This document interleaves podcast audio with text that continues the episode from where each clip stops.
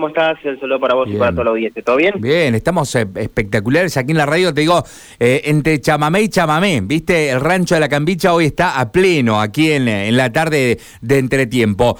¿Cómo anda la calle, Maurito?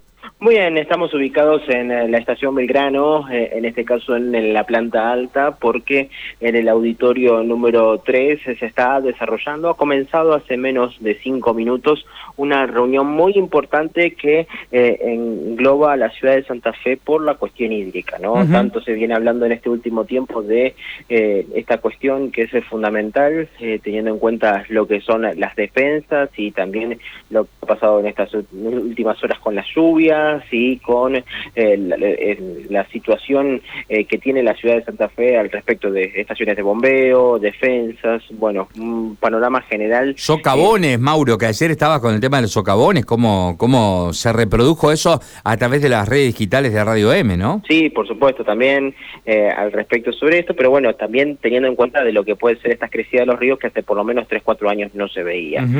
ante esta circunstancia, la municipalidad convocó a una reunión que eh, está comenzando en este momento, en el cual están los eh, funcionarios del gabinete municipal actual, invitados también eh, el intendente electo Juan Pablo Poletti, junto a Alejandro Boscarol y a Sebastián Mastro Paolo, son las dos caras visibles del equipo de Poletti, que dicho sea de paso, mañana a 10 de la mañana va a presentar su gabinete en el Club Independiente.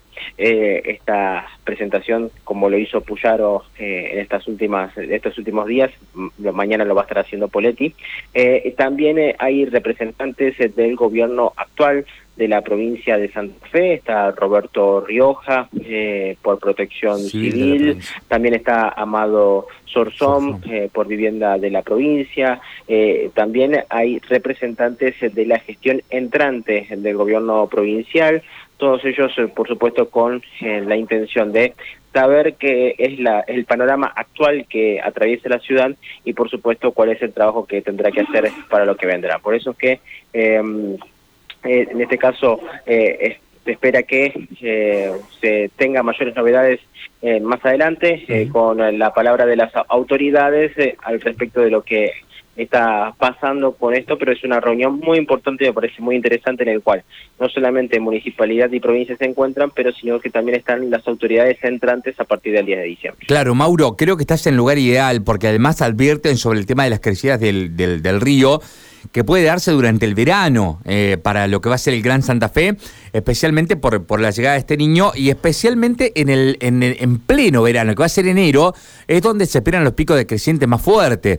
Y, y me parece muy sano además también que estén los que se van y están los que entran también, para que sepan con qué se van a encontrar, para que empiecen a actuar desde ahora y no sea que llegue verano y Santa Fe vuelva a, a tener problemas con el tema de las inundaciones, ¿no?